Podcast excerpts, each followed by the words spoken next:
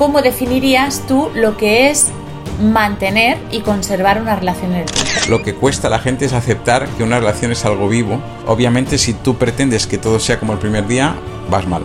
Y si tú pretendes que todo sea como el primer año, vas mal. Pero no quiere decir que tenga que ir a peor. Es distinto simplemente. Tengo un problema. mm, Con todas mis parejas me pasa lo mismo y es que las quiero cambiar. Y yo me doy cuenta, pero es que no lo puedo evitar. La mayoría de relaciones de pareja que se mueren o que se las carga la gente, se las carga por querer cambiar al otro.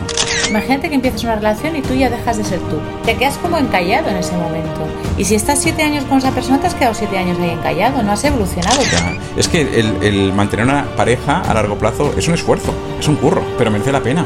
Pero no pretendas que no sea un curro, porque si no te vas a estrellar. ¿Cómo podemos mantener viva la chispa y el interés a lo largo del tiempo? A veces es tan simple como pensar en qué hacías tú al principio. O sea, ese post-it que dejabas en la nevera, ese WhatsApp inesperado, esta cena sorpresa. Yo tenía la idea de que la sexualidad siempre iba a fluir espontáneamente, que el deseo con la pareja nunca debía de perderse. Mira, mm, yo no sé tú, pero yo necesito echar más kikis, tía. Yo voy por la calle, voy por la antena afuera, ¿sabes? Uf, es que no me veo con alguien así, ¿eh? pero... bueno, David, mira, hoy he escogido el tema de eh, cómo conservar y mantener la pareja, o sea, la relación de pareja en el tiempo. Cómo conservar y mantener en el tiempo para no caer en la desidia, eh, La monotonía de La monotonía. Exacto. Entonces te voy a hacer preguntas sobre esto y si quieres empezamos ya. Cuando quieras. Vale, me gusta que este tema sea de mí para ti las preguntas, porque también es una persona que considero que tienes una larga experiencia, aparte de profesional, eh, personal, y eres una persona de relaciones largas. Con lo cual, Sí, sí, sí. con lo cual, como has tenido relaciones largas y las has vivido en primera persona, yo creo que entre esto y la experiencia profesional que tienes en parejas y demás, es algo que puede ser interesante. Entonces, dime. No, no, que sí que, a ver, yo empecé con una relación de cuatro años con mi primera novia, luego estuve eh, dos o tres años así solo, luego tuve una relación que es con la madre de, de mi hija, de Mar, que estuvimos ocho años, separación de mutuo acuerdo, luego estuve con eh, mi tercera relación larga, que fue 14 años, que es con la madre de Teo, de, de mi hijo, que es la más larga. la más larga, por ahora, 14 años, y ahora llevamos eh, siete años contigo, Exacto. Bueno, entonces sabes mm, un poquito de lo, que de lo que vamos a hablar, ¿no? Creo que tienes un poco de idea. Vale, pues entonces la primera pregunta es, ah, ¿cómo definirías tú lo que es mantener y conservar una relación en el tiempo?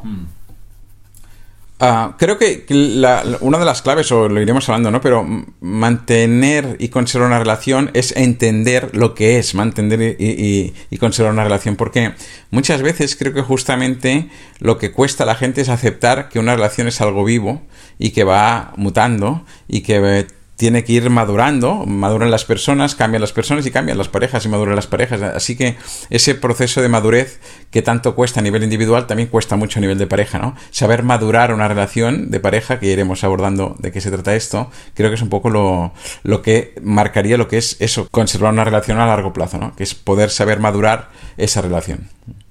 ¿Y qué es entender? Pues de entrada es entender que hay diferentes fases en una relación, ¿no? Que en una relación hay el estado este de enajenamiento lógico, natural y bonito, precioso y necesario, que es inicial, pero que al cabo de mm, un año, año y medio como mucho, y a veces a los seis meses, pues desaparece ya esa, ese enajenamiento y llega a lo que es propiamente la relación, ¿no? Y ahí en ese encaje es cuando empieza a no ser a lo mejor tan fácil, pero que es un poco lo que uno apueste por o lo que uno decida hacer con aquello, ¿no? Obviamente si tú pretendes que todo sea como el primer día, vas mal.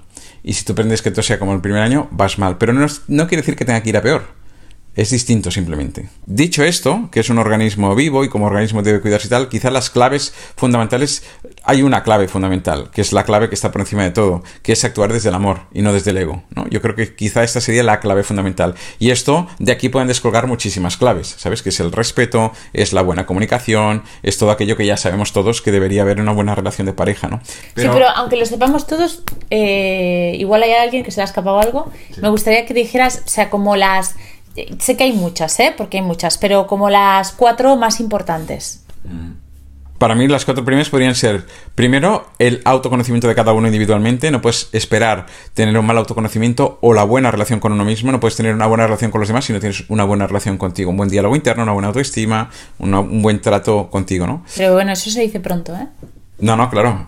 Pero, se pronto, pero cuesta. No, no, evidentemente. Es una, cosa que. ¿Crees que, por ejemplo, ahora me saco esta pregunta así de la manga? ¿Crees que mm, mm, antes de tener una relación sana y saludable y perdurable en el tiempo, todos tendríamos que haber hecho un trabajo previo de autoconocimiento, de saber lo que es el diálogo conmigo, la autocrítica, mis necesidades, o no es necesario? No es imprescindible, pero sería absolutamente recomendable. No es imprescindible en el sentido de que la pareja es un espacio formidable para trabajar este autoconocimiento también. Y puedes desarrollarlo ahí dentro. Pero vas a pagar un precio por ello. O sea, obviamente el hecho de que alguien venga trabajado una relación facilita mucho la relación. Y si las dos personas vienen un poco trabajadas y con un buen autoconocimiento y una buena detección de cuáles son sus necesidades y todo, pues obviamente mucho mejor. Y un buen diálogo interno, buena autoestima, ¿no? Sí, sí. Totalmente. Genial. Pues habías dicho la primera, el autoconocimiento. Sí. Ah, la segunda podría ser, obviamente, la comunicación, la buena comunicación, ¿no? Lo abordamos en otro episodio, pero la buena comunicación, algo esencial. El respeto, podría ser la tercera, respeto al otro, y respeto a uno mismo. Respetar profundamente al otro y respetarse a uno mismo. Y ahí quizá introduciría algo que para mí me parece muy relevante en las relaciones de pareja, que es que la mayoría de relaciones de pareja que se mueren o que se las carga la gente, se las carga por querer cambiar al otro. Entonces, ah, dentro del respeto, incidiría en esto. No quieras cambiar al otro y que el otro no te quiera cambiar a ti. Nos enamoramos de una persona por cómo es y muchas veces acabamos detestándola por cómo es. ¿no? Entonces, si tú has querido a esa persona por lo que era, por lo que era, no pretendas cambiarla, no pretendas que se convierta en otra cosa. Igual que no puedes entrar en una relación diciendo, no, no, pero ya la cambiaré. No, no lo cambiarás. O sea, si no te gusta, no. Pero no pretendas ir cambiando a la gente ni que te cambien a ti, porque eso, para mí, va destinado al fracaso siempre. Totalmente, estoy súper de acuerdo y además es que es una de las cosas que más se carga, como has dicho, las relaciones, el cambiar al otro y mm, lo, hacemos constantemente, constantemente. Piensa cada, cada uno está en su locura, ¿no? Cada uno ve el mundo desde sus lentes de color, ¿no? Yo llevo las lentes azules, tú las llevas rojas, y yo ando todo el día diciéndote que el mundo es azul y tú que el mundo es rojo, y todos los dos tenemos razón, pero, y está bien que tengamos razón, pero nadie tiene que convencer al otro. Yo lo puedo seguir viendo azul, tú rojo, y entre los dos lo veremos violeta, pero no tenemos por qué forzar al otro. Y es verdad que hay una constante, ah, ya no solo por cómo vemos nosotros el mundo, sino cómo, lo ve nuestro sistema, ¿no? Es decir, uh, cómo mis padres han abordado las relaciones de pareja marca el cómo yo las quiero abordar a priori, hasta que no me trabajo un poquito, ¿no? Entonces se junta lo mío con lo que yo he visto de mis padres, con lo tuyo, con lo que tú has visto de tus padres, con las pelis de Disney que, hayas visto, y, claro, es, complicado. Y si ahora, por ejemplo, viniese y te dijera, tengo un problema, o sea, tú eres mi psicólogo y te digo, tengo un problema, mmm, con todas mis parejas me pasa lo mismo y es que las quiero cambiar. ¿Qué me, o sea, las quiero cambiar y al final me las cargo. Y yo me doy cuenta, pero es que no lo puedo evitar. ¿Qué me aconsejarías? ¿Qué me dirías que hiciera? Abordaría en trabajar muy profundamente el para qué quieres cambiar tú al otro. ¿Para qué? ¿Qué hay ahí detrás de esa necesidad? Mm. Porque... Ah, ¿Y qué hay detrás de esa necesidad? Uf, pueden haber muchas cosas. Puede haber realmente, puede haber desde una inflexibilidad brutal, una, puede haber muchas cosas. Habría que abordar, cada, cada persona es un caso, ¿no? Pero siempre hay un beneficio inconsciente. O sea, el ser humano no hace nada porque sí. Entonces esa persona pretende cambiar al otro para un beneficio propio. Pero la persona que pretende cambiar al otro, cuando, si lograra cambiar al otro, porque sucede a veces, ¿eh? que logran, mm, son tan cansinos que a lo mejor logran cambiar al otro, pero tampoco estarán satisfechos. Luego querrán otra cosa más. Y al final... No, no, pero cuando logran cambiar al otro, la relación está muerta hace tiempo. Sí, lo porque pasa es que... El otro, el que ha cambiado, eh, ya no es el mismo, con lo cual, igual no se ha dado, mm, hemos conocido algún caso, mm, o sea, él a lo mejor o ella no se ha dado ni cuenta que ha hecho todo eso y si en algún momento se distancia un poco de eso y ve lo que ha hecho consigo mismo, es que ya, o sea, está muerta esa relación, mm. porque no puedes cambiar al otro, o sea, no puede, el otro no puede ser... Eh, una marioneta tuya que ahora haces esto, ahora haz lo otro. O sea, es, eso es una relación muerta. Desde mi punto de vista, tristemente, está muerta esa relación. 100% de acuerdo, pero tristemente hay mucha marioneta por ahí suelta dentro de muchas parejas. Y hay parejas que marionetean durante toda una vida porque al final por no generar conflicto, por no separarse por los niños, por las familias, por mil cosas, pues uno se deja llevar y le da los hilos al otro y, el otro empieza a mover los hilos y ahí me quedo 40 años hasta el día que me muero. Y es triste, pero hay mucha relación así, tú lo has visto igual que yo, ¿no? Aquí ya entraríamos en qué mm. porcentaje de relaciones crees tú que son sanas de las que tú ves por ahí familia, amigos, eh, clientes, ¿qué, porcentaje dirías tú? Pocas, pocas. No sé, no sé porcentaje, pero... Pero yo diría que más del 80% de relaciones que veo son insanas. Pero básicamente yo creo que está todo basado en el poco autoconocimiento que hay. Sí. Es decir, en este que en esta clave de las tres que habéis dicho, que nos falta una, eh, la falta de autoconocimiento propio hace que, que, o sea, que no vaya ya predispuesto a que la relación funcione. Mm o aunque vaya predispuesto, que sea incapaz de abordarlo. Porque lo que decíamos, si uno no tiene una buena relación con uno, no va a tener una buena relación con los demás. Totalmente, mm. totalmente. Vale, genial, muy interesante todo esto. Eh, nos queda una clave. Has dicho em, autoconocimiento, comunicación, respeto. Y tener muy claro, quizá la cuarta, me gustaría tener muy claro algo que hablaste en un episodio de Walter Rizzo, que también es un referente mío, Ah, él dice algo muy bonito siempre que dice que una pareja es cosa de dos sin dejar de ser uno, ¿no? Mm. Entonces, para mí esto también es súper importante. Entender que una pareja es cosa de dos sin dejar de ser uno. Construimos algo en común desde dos individualidades. Y estas dos individualidades siempre van a tener necesidades distintas porque son dos individualidades y hay que saber navegar con eso. Esas dos individualidades van a ir madurando y cada una madurará a su manera. Por eso es mucho más fácil sostener una relación Mm, estable cuando te enamoras de alguien con 40, euros, eh, con 40 años perdón, que cuando te enamoras de alguien con 20 años. Porque con 20 años, cambia, de los 20 a los 40 cambiamos mucho más que de los 40 a los 60 generalmente. Entonces, obviamente al ser una relación una cosa de dos sin dejar de ser uno, tienes que ir navegando siempre entre este no perderme, en el otro no fundirme, no dejar de ser yo, ah, pero teniendo en cuenta que el otro también es un ente y como con esto vamos generando algo, no sé cómo concretarlo más, ¿no? Pero quizá esto, tener en cuenta que es una, cosa de dos sin dejar de ser uno. Sí, que, o sea, que cada uno mantenga su individualidad. Sus espacios y su intimidad y hasta su sexualidad, ah, muchas cosas, ¿no? Que cada uno tiene, tiene que tener sus pequeños espacios para él y luego los espacios en común, ¿no? Claro. Claro, claro, cuando digo individualidad ya entro todo eso, el espacio, el, tus, tus propias tus, tus, propios espacios, tus amistades, tus, momentos, tus actividades, tus hobbies, ¿no? Sí, sí. Porque así tú puedes, o sea, es que si no te quedas como si no te, quedas como parado en el tiempo, ¿no? Imagínate que empiezas una relación y tú ya dejas de ser tú o dejas de tu, todas tus cosas aparte. Te quedas como encallado en ese momento. Y si estás siete años con esa persona, te has quedado siete años ahí encallado. No has evolucionado tú, tú mismo. No has crecido. Y el problema es que no dejas de ser tú. Generalmente tú sigues siendo, pero te reprimes. Una parte ya tuya. Es eso lo que quiero decir. Claro, entonces esta parte de la represión luego la vas a hacer pagar cara de alguna manera, ¿sabes? ¿Cuáles son algunas estrategias prácticas, diarias, para eso, para mantener pues esa comunicación emocional, ese, esa armonía entre los dos, ¿no? Para tenernos atención uno al otro, ¿no?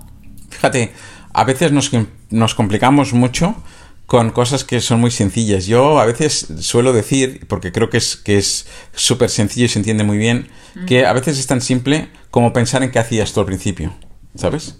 O sea, ese posit que dejabas en la nevera, ese WhatsApp inesperado, ese el, estar por el otro, ¿sabes? Este esta cena sorpresa, este, ¿sabes? Esto, al final es esto, es mm, ¿qué, qué hacía al principio que ya no hago? Es llegar a casa y preguntar cómo te ha ido el día. Por ejemplo. Estar un rato hablando, ¿no? De cómo te va, qué, qué tal, qué está, cómo estás hoy, ¿no? Y escuchar al otro con presencia, ¿no? Presencia. Sin, el televisor. Sin distracciones, ¿no? Exacto, sí, sí. Yo muchas veces hablo de esto cuando hay algo importante a comunicar, apaga tele y apaga móviles. No puedes pretender comunicar algo importante o que te comuniquen algo importante con la tele encendida. No, no funciona así. Mm. ¿Y cómo encuentras ese momento en, con la vorágine del día a día, con el estrés que llevamos en el trabajo, con los hijos, con todas las preocupaciones que tenemos? Porque al final las parejas que yo veo lo que les pasa es eso, que cuando llega a las 10 de la noche ya no pueden dar nada. No pueden dar nada porque están tan exhaustos que dices, bueno, nos vamos a dormir y mañana será otro día. Y así se repite, ¿no? Sí. Yo creo que el, el problema justamente es el querer encontrar eso. mm, ¿cómo encontramos? ¿Dónde encontramos? No hay que encontrar nada, ni hay que buscar nada, hay que crear de manera absolutamente intencionada. Si tú no lo creas, no va a aparecer, no lo vas a encontrar. Y si lo buscas, tampoco va a aparecer porque no estará ahí. Entonces, solo lo encontrarás si lo, si lo buscas, si lo has creado, si has predeterminado un espacio para que esto suceda. Por eso yo creo también que para las parejas es muy importante, de manera metódica, disciplinada, incluso, yo qué sé, ah, los martes ir a cenar juntos, ¿vale? Caiga lo que caiga. Eh, porque mm, el, hecho de marcarse una disciplina, tener unos espacios específicos para hablar de la pareja más allá de la rutina diaria, ah, da igual, ¿eh? si es fin de semana, entre semana, cuando sea, pero es necesario, porque si no la vida se te come. Y el día a día se te come. Y ya no digo cuando tienes críos pequeños, o tienes problemas en el trabajo, o, tienes tu madre enferma, o mil cosas, ¿no? Entonces, crear espacios específicos, pero es eso, no, no esperemos encontrarlos si no los hemos creado. Esta sería un poco la... Muy bueno. Sí, sí, bueno, claro, es crearlos, es, tener la intención, las dos partes, porque si siempre es una, tampoco funciona. ¿No? ¿no? por eso digo de establecerlo incluso como rutina, ¿sabes? Claro. Pero mm, lo has dicho muy bien porque la gente pretende encontrar estos espacios. Es que no encuentro estos espacios. No, no, es que no los vas a encontrar. O sea, no, no van a aparecer por generación espontánea. O sea, es que el, mantener una pareja a largo plazo es un esfuerzo, es un curro. Mm. Ah, pero merece la pena pero no pretendas que no sea un curro, porque si no te vas a estrellar. O sea, es un trabajo importante y es un desgaste y es una entrega y es un... Ah, pero a cambio también recibes algo que yo creo que merece mucho la pena, si no, no estaría en una relación, ¿no? Pero quiero decir que el esfuerzo no pretendas que no esté. Esto es como querer ganar mucho dinero ah, sin trabajar o tener un negocio súper exitoso con una hora al día de... No, es que las cosas, nos guste o no, llevan, llevan su esfuerzo y su trabajo. Sí, sí, es muy importante decir que es un trabajo diario. Es un curro diario, sí sí sí, sí Vale, entonces, ¿cuáles son las, las claves más importantes para, mantener eh, una relación en el tiempo? se, entiende que es para mantener una relación que funciona, eh, que, en la que hay armonía, hay paz, hay buen rollo, hay Buen bueno, es plena, ¿no? Buenas. Buen sexo, hay diversión, hay bueno, ¿qué es plena? Una relación que es plena en el tiempo, porque es muy difícil. Sí, es difícil, es difícil. Ah, no hay nada fácil en la vida, pero también es difícil madurar como ser individual, ¿no? Al final, a mí me gusta a veces comparar una relación. Eh, la relación no deja de ser un organismo, un ente vivo, ¿no? Compuesto de dos entes, pero que es un ente que se construye a partir de dos entes. Entonces, este ente vivo, como cualquier ente vivo, necesita nutrirse, necesita cuidarse, ¿no? Necesita, como cualquier ente vivo, tener eh, los condicionamientos necesarios, un ecosistema donde pueda sobrevivir y florecer y crecer, ¿no? Y evolucionar. Entonces, es tener en cuenta un poco esto, ¿no? Es decir, cómo, cómo creamos ese ecosistema que favorezca que esa relación pues pueda crecer y pueda evolucionar y pueda ir madurando con el tiempo ah, sin morirse en el intento. Si tú dejas de regarla, si tú dejas de o le cambias el ecosistema y le pones un ecosistema muy tóxico, pues ah, se va a morir ese ente vivo, ¿no? Entonces al final yo creo que no es tan distinto a lo que sería cualquier ente vivo. Hay que nutrirlo, hay que cuidarlo y hay que crear ese ecosistema que permita que, que florezca, ¿no? ¿Qué señales podemos ver rápidamente de que si dejamos esto así, lo que sea, vamos a escalar para mal? A mí se me ocurre, mira, algo que, veo mucho también y que seguro que lo has sentido también alguna vez. Ah, en las relaciones hay algo que marca cuando una relación empieza a lo mejor a torcerse un poquito, que es el reproche, ¿sabes? Cuando empiezas a reprochar al otro, cuando empiezas o, reprochar al otro, que el otro te reprocha cosas y tal, ahí ya no ha habido una comunicación fluida, ya no se ha hablado de qué es lo que realmente está pasando, qué subyace a ese reproche, mm, qué resentimientos por ahí hay, ¿no? Entonces, yo creo que, por ejemplo, este sería un signo, ¿no? Que dice claramente que algo no está yendo por buen camino, pero seguro que encontraríamos muchos otros. O sea, el reproche entra, en el reproche, tal como dices, entraría lo que es la falta de comunicación. Sí, o una mala comunicación, ¿no? Una, comunicación, en la que no se aborda según qué cosas y se crean resquemores o resentimientos y luego eso se transforma en reproches y a partir de ahí la escalada puede tener los límites que tú quieras, ¿no? Claro, porque al final un reproche es algo que no se ha dicho dicho de mala manera, a mal, en, mal momento y, sin que a veces tenga que ver con el propio Que no se ha dicho, quiero decir, en su momento, ¿no? Muchas veces el Sí, exacto. Cosas que no se dicen, que se guardan en el cajón y luego puede salir en cualquier momento sobre cualquier situación que a veces la situación no tiene nada que ver incluso con lo que tú con lo que tú no abordaste en ese momento, ¿eh? porque derivas por otro lado y le haces pagar una cosa que no tiene que ver con aquello que, te duele a ti. O, sí, sí. ¿Y cómo harías para que los reproches no se acumularan? Yo creo que la clave es estar atento, ¿no? Es, un poco este darse cuenta, decir, igual que individualmente debemos hacerlo como, como personas, ¿no? Pues como pareja igual, este estar atentos a decir, wow, ¿qué está pasando aquí? Hay algo que me rechina. Ese comportamiento no es el comportamiento habitual que yo tengo con esa persona o que esa persona tiene conmigo, ¿no? Puede obedecer a un momento puntual de que la persona no esté bien, lo que sea, pero ah, si es algo que se va repitiendo, dices, aquí hay algo, hay que parar y hay que abordar eso y decir, bueno, ¿qué está pasando aquí? Ah, siento que hay algo que no está siendo como era, entiendo que puede haber una mutación de la relación, una transformación, pero que si hay todo esto, quizá hay algo por ahí que tenemos que, ver, qué es lo que está pasando, ¿no? Mm. Venga, ¿cómo podemos mantener viva la chispa y el, y el, interés a lo largo del tiempo? Que es una de las cosas que más rápido se van. Mm. La chispa y el interés. A ver, la chispa y el interés. La chispa. En el sentido romántico de. Sí, eh, y de atracción, ¿no? Y de. Sí.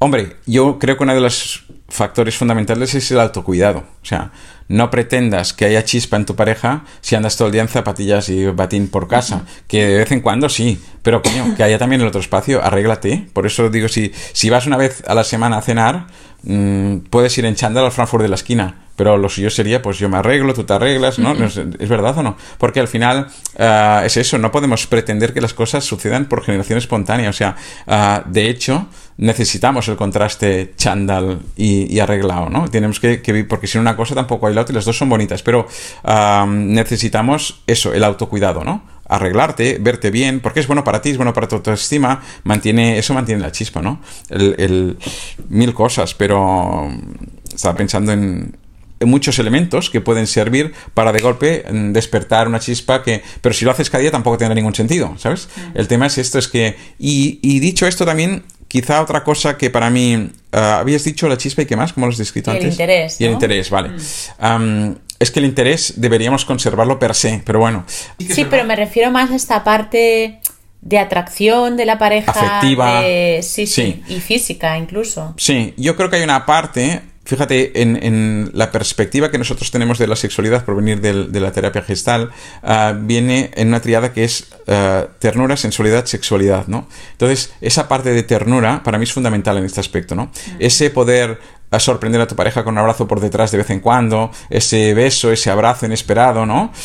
todas esas cosas que deberían estar a diario o cada dos días, pero tendrían que estar de manera muy, muy, muy muy recurrente en nuestra relación, ¿no? Ah, creo que ayudan mucho a mantener la chispa y el interés este que dices, ¿no? Porque es lo que decimos, no puedes pretender que haya chispa en tu relación, no puedes pretender que tengas una sexualidad del copón si no te has tocado en 10 días, ¿sabes? Pero tocado, me hablo, hablo de eso, de abrazos, de mimos, de una caricia, ¿no? De un, de un beso, de que al final esa ternura muchas veces lleva a la sensualidad y luego lleva espontáneamente a la sexualidad, ¿no? Pues ya que has sacado el tema de la sexualidad, ahora te voy a abrir aquí un melón que flipas es algo que creo que a mí me ha pasado y que creo que le ha pasado a mucha gente, que es yo tenía la idea de que la sexualidad siempre iba a fluir. Evidentemente, a ver, tonta del todo no era y sabía que como el primer año no, pero que iba a ser algo que cuando, aunque tuvieras una pareja, no sé, o que debía ser así. El, mito, por lo menos, de que debía ser así como nos han vendido, el, como nos ha vendido el, el romanticismo los libros, las películas, etcétera, ¿no? Entonces, así, que debía eh, fluir siempre espontáneamente, que el deseo con la pareja nunca debía de perderse. Yo te iba a decir, creo que más que de la sexualidad estás hablando del deseo sexual. Bueno, del deseo sexual, sí, sí, sí.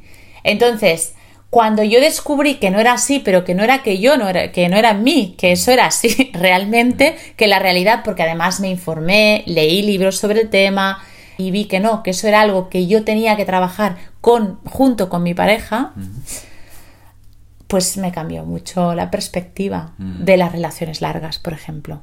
¿no? Y eso es algo que contigo hemos hecho, que hemos trabajado, que nos, lo hemos hablado. Entonces, ¿cómo le explicarías esto a la gente? Pues viene un poco a colación de lo que decíamos al principio, ¿no? De que una relación va moviéndose, va mutando, ah, no puedes tener la misma chispa, sexual, el mismo deseo sexual en el estado enajenado de enamoramiento que en cualquier lugar y en cualquier momento te apetece tener sexo con esa persona, que al cabo de 20 años de estar en una relación. Y no pasa absolutamente nada, simplemente es entender que esto es así sin embargo, y eso también ahí entramos en un jardín que cada uno tiene sus necesidades y es importante también entender cuáles son las necesidades de uno, del otro y de la pareja, ¿no? Ah, y intentar encontrar un encaje ahí, ¿no? En mi caso, yo hablo por mí, ah, la sexualidad es un aspecto muy importante porque creo que es una de las partes que genera vínculo profundo en la pareja. Igual que lo genera la ternura y la sensualidad, la sexualidad también. Entonces creo que tiene que estar presente a cualquier edad, ¿eh? yo lo veo. Entonces, creo que a partir de un cierto momento tienes que plantearte en serio incluso el programar, por feo que quede, el programar o tener presente que tienes que tener ahí una recurrencia, te guste o no. Luego hay que ver el encaje con la pareja de que sea algo que no sea cansino para el otro y demás, pero como no te marques un mínimo de relaciones, la tendencia natural, innata, va a ser a irte a ir teniendo cada vez menos relaciones, luego será una vez por semana, luego una vez cada 15 días, luego una vez al mes, luego una vez cada 6 meses y al final no habrá sexualidad. Y puede que no pase nada si las personas no lo necesitan, insisto, ¿eh? no es para todo el mundo. Hay gente, hay personas que con 60 años, con 50 dicen, no, yo es que yo ya. Y si el otro también, oye, pues chapó por ellos, ¿no? Pero no es, no es mi caso. Entonces, si tú lo necesitas, si la otra persona lo necesita, hay que encontrar ese, ese encaje, ¿no? Y en este sentido, te puedes reinventar mil veces. Yo creo que ahí también mucho está en el entender que la sexualidad hay que tomársela como lo que es, que es algo también al margen de generar las dos patas creo que son importantes. Una es eh, que genera vínculo y que es importante para tu pareja, en mi opinión. Y la segunda es que es un juego, es una cosa lúdica, hay que pasárselo bien, es, es un placer, ¿no? Igual que lo es el, el buen comer. Entonces, tener una buena sexualidad, una vez más, como todo, requiere de un curro. Y tendrás que recurrir a ser, pues, creativo, a, yo que sé, mil cosas, ya sabes, a juguetes sexuales, a muchas cosas que puedes ir añadiendo a tu relación, que por temporadas llegan, que otras... También hay épocas, ¿eh? Épocas en, las que puedes tener como más deseo y otras menos. Pero sí que es importante, creo que es una pata que para mí es muy importante cuidar. Insisto, para mí, ¿eh? Ah, hay gente que puede ser menos sexual y también está bien, pero no tener sexualidad en una pareja, para mí es una anomalía, porque el ser humano mm, es sexual. Igual que es emocional, igual que es ¿no? espiritual, igual que es mental, eh, tiene esa parte, eh, la sexualidad forma parte del ser humano. Entonces, yo creo que es, que es algo que hay que abordar. Mm. Totalmente de acuerdo, 100%. y creo que, además es que es algo que lo puedes experimentar. Bueno, nosotros en nuestro caso lo hemos vivido, que tampoco hay que, esconder ni ruborizarse de nada, pero que es verdad que puedes tener una muy buena sexualidad al cabo de 10 años de relación de pareja, incluso reinventándote y generando nuevas ideas y nuevas eh, opciones, ¿no? Entonces, mm, yo creo que es algo interesante que todo el mundo debería tener en cuenta, porque a veces se da como por hecho que a partir de un cierto tiempo tiene que ir Vale, eh, una cosa que los dos vemos igual, y, o sea, lo hemos hablado muchísimas veces, es el hecho de que tú puedes estar en una relación larga, pero te puedes sentir atraído por otras personas. Porque mm, estás vivo, eres un ser sexual, como acabas de decir, y quiero decir, no, o sea, mm, tu, cuerpo no, o sea, tu cuerpo puede sentirse, o tu mente, eh, o todo el todo, ¿no? Eh, atracción por otra persona. Em, si tú realmente estás muy bien con tu pareja, ¿qué haces? Bueno, yo creo que de entrada pensar que por bien que estés en una relación nunca te vas a sentir atraído por nadie más es una quimera que te va a llevar al precipicio también. Entonces, primero aceptar que somos así, que no pasa nada por sentirse atraído por alguien, el tema es qué hago con eso. Y el que hago con eso es la clave de la historia. Me tengo que responsabilizar una vez más de aquello que yo siento, aquello que me está pasando. Y yo creo que hay un proceso primero individual de saber, a ver, ¿dónde estoy? ¿Qué me pasa? ¿Qué hago con esto? Y mm, si realmente es algo simplemente que tú ves que has tenido un chispazo de atracción, pero que ahí se queda, pues tampoco hace falta hacerlo extensivo a la pareja, creo yo, ¿eh? Porque es, es generar un run run que, tampoco lleva a nada, ¿no? Entonces, ah, no lo veo relevante. Ahora bien, si tú estás, yo qué sé, en un trabajo y en el trabajo hay un compañero una compañía de trabajo que empieza a hacerte tirín y empieza el tonteo y empieza que sabes que no va a haber nada, pero que hay como un juego y un flirteo y tal. Ahí yo creo que sí que es importante abrir el melón y hablarlo y tratarlo. Es decir, oye, comunicación con tu pareja. Me está pasando esto, me preocupa, mm, no sé, y, abordarlo. Y al final somos seres polígamos, aunque decidamos, como en nuestro caso, vivir una relación monógama. Entonces, la parte polígama nuestra va a estar ahí siempre. es un tema de ADN, de perpetuación de la, de la especie, ¿no? Entonces, la cuestión está en decir, yo también soy un potencial asesino y no ejerzo, ¿sabes? Yo decido porque tengo este esta cosa que tenemos los mamíferos, los humanos, perdón, ah, que es, es, el raciocinio, que me puedo permitir el lujo de escoger qué hago con aquello que me pasa. Claro, pero entonces tú dices de ir y abrírselo a la... O sea, si es algo que realmente te perturba y que te está mareando, si es algo que ves, hostia, no sé cómo abordarlo, me está, ya me está superando, ¿sabes? Sí, porque es que te lo van pero a notar. si realmente tú ya sabes que tú no vas a hacer nada con Mm. esa persona, ¿es necesario? Pregunto. Es que O sea, si tú ya has decidido, bueno, sí, es una persona que me atrae físicamente, pero a lo mejor de personalidad ni, me, ni, ni para nada, ¿sabes qué te quiero decir? Imagínate que es físico. También pueden haber otros factores, ¿eh? o sea, más cosas, pero eh, imagínate que es físico solamente y que tú ya sabes que no... no, no es, ¿Es, es, es un daño gratuito hacer... eh, Puede serlo, puede serlo. Por eso digo, mira, yo me gusta mucho algo cuando hablo de comunicación, que es la ley de los tres filtros, ¿vale? Que antes de decirle algo a alguien, y esto también es aplicable en la pareja, Por has- eso, por eso lo digo. Vale, pues pásalo por los tres filtros. Primero, ¿es absolutamente cierto? ¿Es verdad? ¿O es algo que me han dicho? No sé qué. Que en este caso, obviamente, podría ser sí, es verdad. Siento atracción por esta persona. Ah, la segunda, ¿es necesario? ¿Es necesario que lo diga? Y ahí. Claro, por eso te digo, ¿es necesario? Vale, no, no, eh, termina con el último filtro y luego, sí. Y el tercer filtro es, ¿es bueno para mí o para otra persona, para los dos? Que esto, si no es ah, bueno o no es necesario o no es no tienes la certeza absoluta que es verdad, ya no lo comuniques de entrada. Ahora, si tienes estas tres, sí.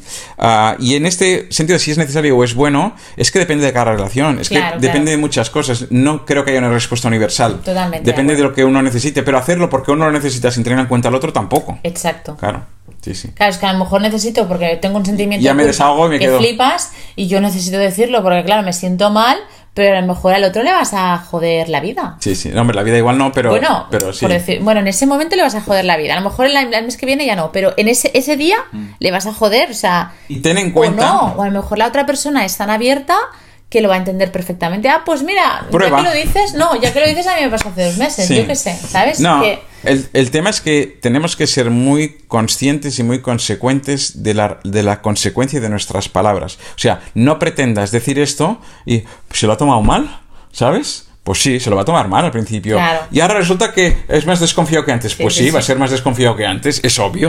No pretendas que no lo sea. Pero ah, por eso digo que eh, tenemos que ser conscientes de, conocer a tu pareja. y conocer, bien. claro, muchas cosas. Pero por eso digo que ah, es muy relativo, no puedes ah, universalizar una respuesta en este sentido, creo. Claro, responsabilidad afectiva, ¿no? Totalmente. Muy importante. Sí, sí, sí. Pues hablando de esto, me, me tenía en la cabeza una- a una persona que es una clienta, que es que es una clienta que es muy, tú la conoces, es muy, es muy auténtica. O sea, si yo tuviera que definirla, es autenticidad pura, para lo bueno y para lo malo. Entonces ella, una, una vez en terapia, me dijo una cosa que puedo decir, porque no es nada pero que a mí me pareció tan absolutamente auténtico y tan diferente y tan, no sé, me sorprendió mucho, ¿no? Que alguien lo pueda decir con esta tranquilidad o con esta apertura, ¿no? Eh, pues un día le dijo a su pareja, que llevan muchísimos años, ah, que me gusta mi jefe. Y cuando me lo estaba contando, que me, y, y el otro, ¿sabes? Y el otro, ¿cómo que te gusta? Pues que me, que me gusta, que me gusta mi jefe. Pero no sé, la manera en cómo lo dijo y la manera en cómo ya lo expresó, que lo había expresado, que sé que es así porque, la, porque ya la conozco, me pareció muy auténtica y muy, y muy que, que tiene que haber en esa pareja mucha complicidad para poder decir eso de esa manera. Tienen que ser muy amigos, ¿no? Eh, es que la comunicación es muy compleja. Fíjate cómo, cómo cambia si yo te digo, ah, hostia, es que me gusta mi jefa. Mm, vamos. Y yo te digo, hostia, ¿sabes qué? La tontería, me gusta mi jefa, que no sé, que, que nunca en mi vida haría nada con ella, ¿eh? Sí, ella lo dijo más así. Claro, por eso digo que, que... me, gu- que me que- pasa esto, como casi con Claro, miedo, ¿no? claro. Pero Por eso digo que depende mucho de cómo lo comuniques, del contexto, del momento, de, de la relación, pero es verdad que tienes que tener mucha confianza con la otra Hombre, persona. muchísima. Tienes que ser, también es verdad que ya te digo que. Y están la mar de bien, y al final tampoco sé ni cómo da igual, pero es que tampoco lo hablaría aquí, pero quiero decir, mm, estaba pensando en ello. Sí, por eso es, es delicado. Pero bueno, en todo caso, sí que, mm, por, por recoger un poco lo que estábamos diciendo, ¿no?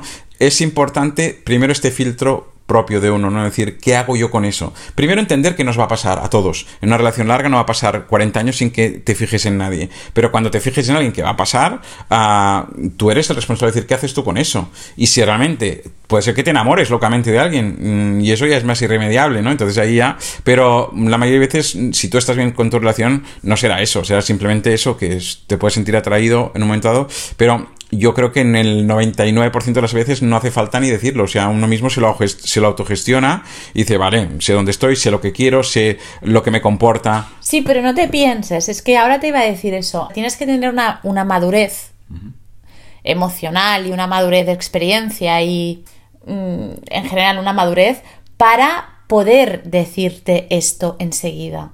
Hay mucha gente que es menos madura, que no se ha trabajado, que no se conoce, que es más joven, que etcétera, que se asustará en un primer momento y dirá, hostia, ¿qué me está pasando? No estoy enamorado de mi pareja. Es decir, tienes que estar ya en un nivel eh, de esto, de no, de conocimiento de ti mismo, para poderte decir, no, no, esto, ¿sabes? ¿No, no lo ves así?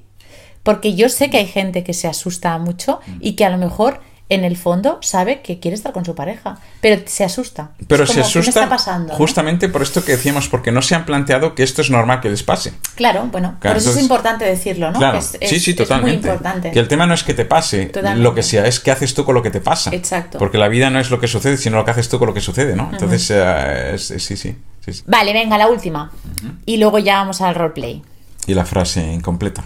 Y la frase. ¿Cuál es la importancia de establecer metas y proyectos compartidos en una relación de pareja? Vital, absoluta, indispensable. todos los adjetivos de ese tipo. Sí, lo es porque decíamos hace un rato lo del vínculo, ¿no? Que el vínculo se genera pues con esta parte de ternura, de sensualidad, de el, vínculo afectivo ah, también se genera con los proyectos en común. Y una pareja, con aquello volvamos a lo de que una pareja es cuestión de ser dos sin dejar de ser uno, ¿no? Es una cuestión de dos sin dejar de ser uno tiene que tener proyectos individuales y proyectos en común, las dos cosas. Pero los proyectos en común son absolutamente imprescindibles. Y por proyectos a veces pensamos en grandes cosas, pero un proyecto en común es un viaje. Mm. Un proyecto en común es, ah, yo qué sé, eh, decidir, ir al teatro. Por ejemplo. Ir al cine. Sí, tener ilusiones que, hagan que tengamos un objetivo en común para un ahorro en común para comprar algo. Yo qué sé, mil cosas, ¿no? Pero sí, es necesario, es imprescindible. Yo creo que es básico. Y es verdad que es una cosa que a veces se pierde la perspectiva al cabo de unos años, ¿no? Y es importante seguir teniendo estas ilusiones eh, individuales y la vida sin ilusiones desde un punto de vista individual tampoco tiene ningún sentido, estás muerto. O sea, lo que mueve a la gente es la ilusión por, sea por ver a tus hijos o a tus nietos o a tu madre o por vivir experiencias o por... Ah, pero tenemos que vivir con la ilusión de, ¿no? Y esa ilusión de, a nivel de pareja, pues es absolutamente imprescindible, sí. Ese momento de transformación, de hemos pasado el momento de enajenación que decías de enamoramiento y vamos a pasar a la fase de, pareja más de, bueno, más de amor verdadero, lo diría yo, ¿vale? Ese momento es un poco duro. Sí. Es un poco difícil. Sí. ¿Qué, mm, no sé, ¿qué, recomendarías cuando estás pasando por esa fase? Recomendaría conciencia, recomendaría a ver, hay que entender el proceso. El proceso es que cuando estamos en este estado de enajenamiento, que es el enamoramiento, no vemos al otro como es, vemos una idealización del otro. Entonces vamos a esconder todos los defectos. No nos mostramos como somos, vamos a poner muchas máscaras. Entonces ah, es normal que el otro también nos idealice. Y poco a poco hay esa transición donde tú te vas sacando máscaras y el otro también y va apareciendo la realidad. Y lo bueno es si yo puedo convivir y sostener esa relación con la realidad, no con la fantasía de lo que no era, que es el enajenamiento y el enamoramiento que está muy bien, es muy bonito, todo lo que tú quieras, pero no dura para siempre. Con lo cual, yo creo que es, la parte es esta, es entender que hay un proceso natural, que es este proceso de autenticidad, que es muy sano y muy bueno. No puedes sostener esas máscaras de por vida. Si al final alguna, alguna vez tienen que verte despeinar con legañas y con ese pijama borreguero y no pasa nada, ¿sabes? Entonces el tema es no perder la otra parte, como decíamos, ¿no? De la chispa de, de, encontrar esos momentos y demás, pero sí que es verdad que hay que humanizar la relación y hay que humanizar a las personas que componen una relación. Y como seres humanos, pues tenemos nuestras luces y tenemos nuestras sombras, las tenemos nosotros y las tiene el otro. Y hay que entender y aceptar que hay un proceso en el que se va a desvelar todo esto y no es nada más que poder irlo encajando, ¿no? En, para crear algo distinto de lo que era, que no por distinto va a ser peor, va a ser distinto en el sentido de que a lo mejor puede tener menos chispa de pasión sexual en el momento, pero también va a tener más estabilidad y más paz y va a tener más sosiego y va a tener cosas que también son muy bonitas y que van a ir apareciendo, ¿no? Eh, que, que, es, que es más difícil que surjan cuando estás en el estado enajenado, ¿no? Con lo cual, bueno, yo creo que es, es eso, es aceptar, sobre todo esta parte de aceptar, entender. Mucha gente no se plantea que hay esa transición. Y de golpe, hostia, esto ya no es lo que era.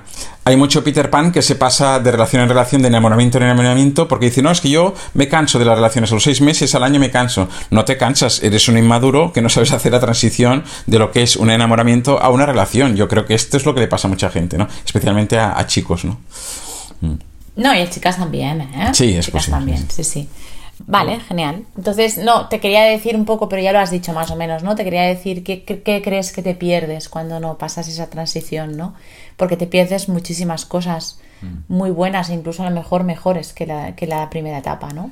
Totalmente, Pero sí, ya sí. Lo has dicho un poco, el sosiego. Sí, eh, es que es, es, muy difícil explicarle a alguien que no lo haya vivido esto, ¿no? Pero una relación, relación, más allá del enamoramiento, es muy bonito. Eh, poder tener alguien con quien sostenerte cuando tú estás bajo o alguien a quien sostener cuando está bajo y a la vez alguien con quien compartir tus euforias y tus éxitos o lo que te gusta y que te lo compartan a ti. Es como, mm, yo digo siempre que al final la relación de pareja uh, magnifica la experiencia humana, ¿no? Que esto lo dice Tony Robbins. Entonces yo creo que lo hace todo mejor. Por eso es muy importante saber escoger bien, ¿no? Porque te hará mejor lo mejor y peor lo peor. Si eliges mal la relación, lo vas a pasar mal, ¿no? Es donde más vamos a gozar y donde más vamos a sufrir a lo largo de nuestra vida en las relaciones de pareja. Por, eso es súper importante elegir bien, ¿no?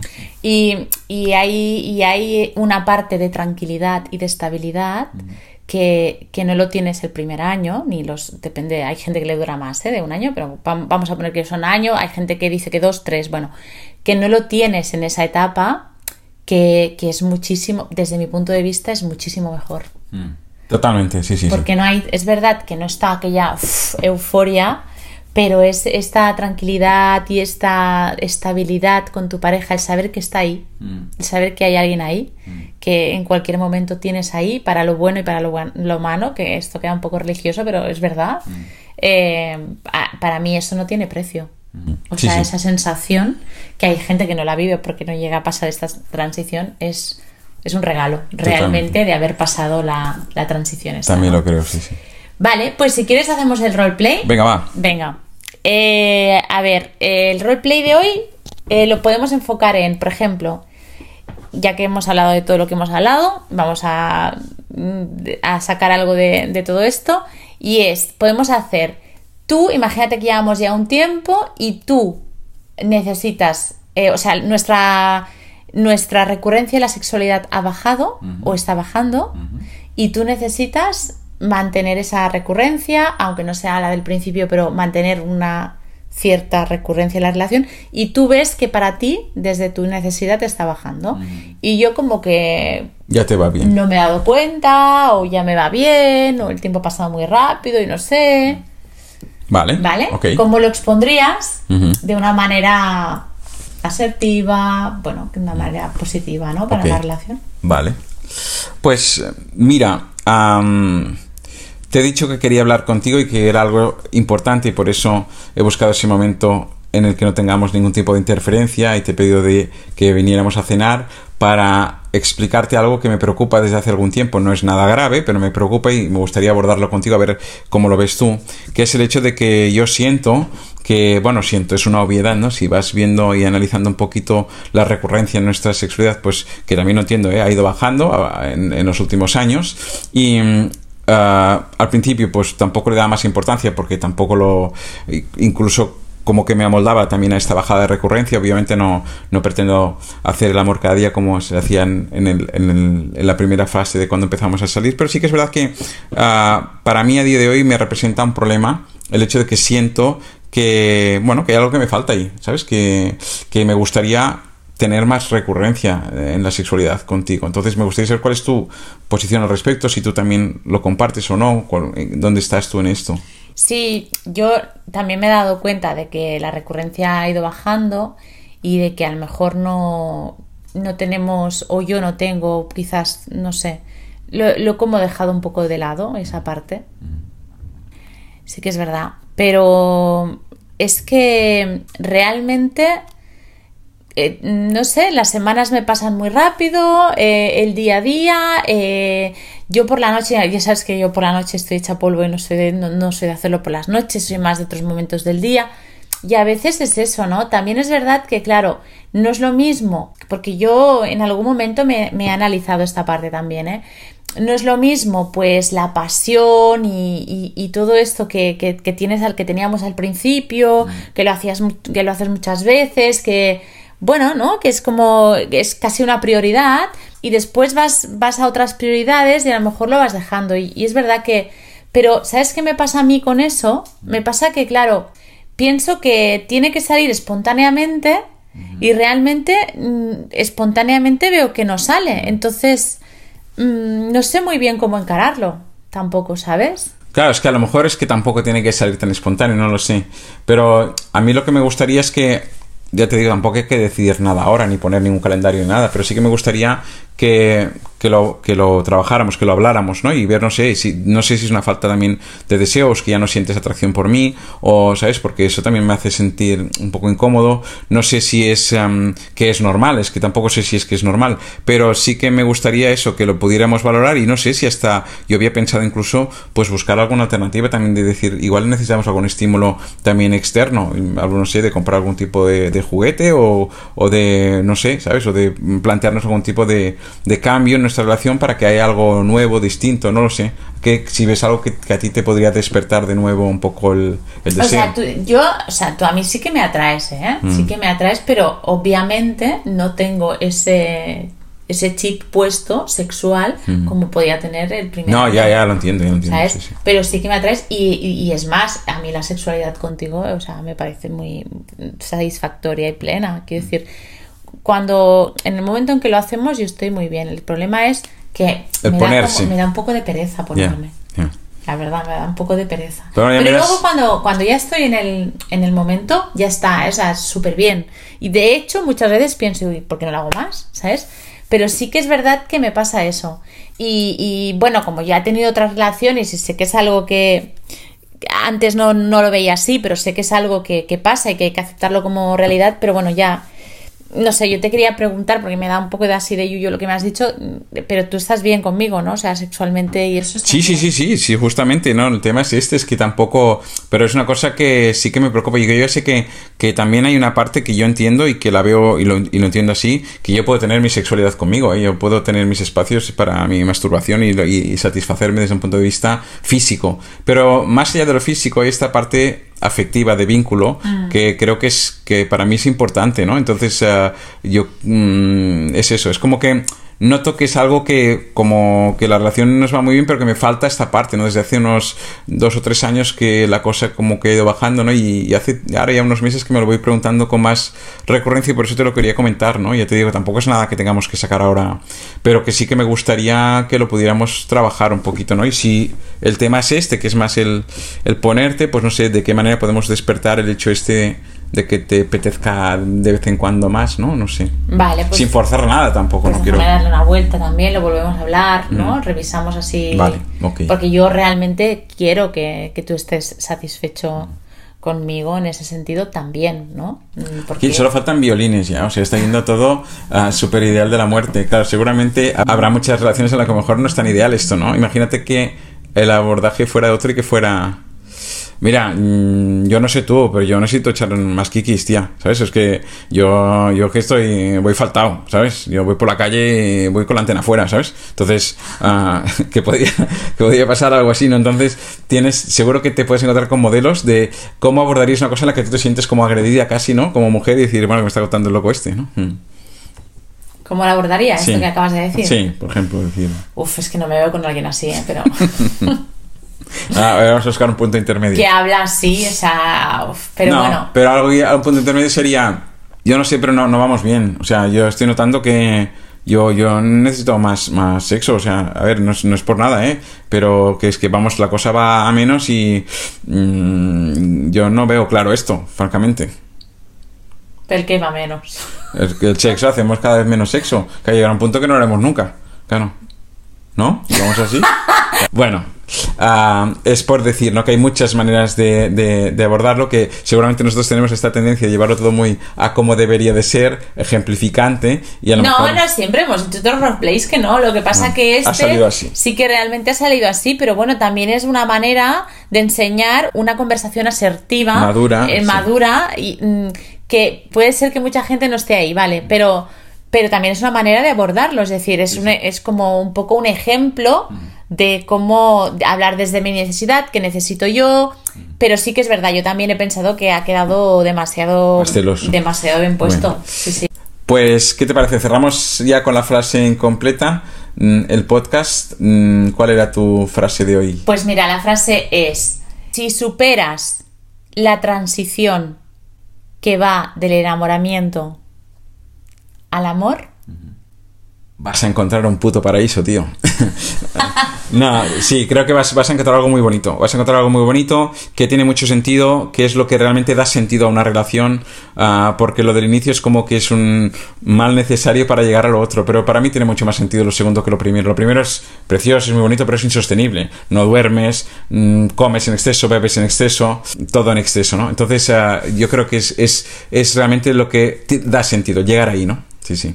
Entonces vas a, vas a, ¿cómo era la Vas a encontrar el auténtico sentido de lo que es tener una relación de pareja. Está muy bien. ¿vale? Genial. Pues nada más, next week con más madera. Que vaya muy bien, chao. Chao. Chao. Chao, chao.